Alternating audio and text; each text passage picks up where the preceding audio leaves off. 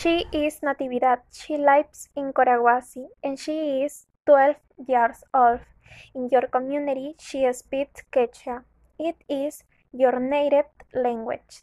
It's awesome.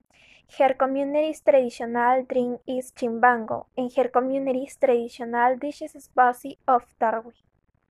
She is Natividad. She lives in Curahuasi and she is 12 years old. In your community, she speaks Quechua. It is your native language.